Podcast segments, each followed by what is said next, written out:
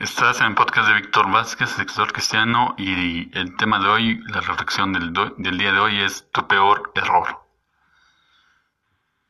Tu peor error es no cambiar de dirección. Muchas veces cometemos errores y nos equivocamos en nuestra vida. Y no hay problema en fallar y corregir, no hay problema en tomar decisiones incorrectas, pero solo hay una decisión en la que no te puedes equivocar y es no cambiar de dirección, es no aceptarlo como tu Señor y Salvador a Jesús porque todo lo demás es temporal. Si tomas una mala decisión en tu empresa, tu empresa es de aquí. Si fracasas en construirla, te puedes volver a levantar. Si se te acaba el dinero, puedes trabajar para generarlo. Si sufres una decisión amorosa, solo es eso, es temporal. Pero solo hay algo que no es temporal.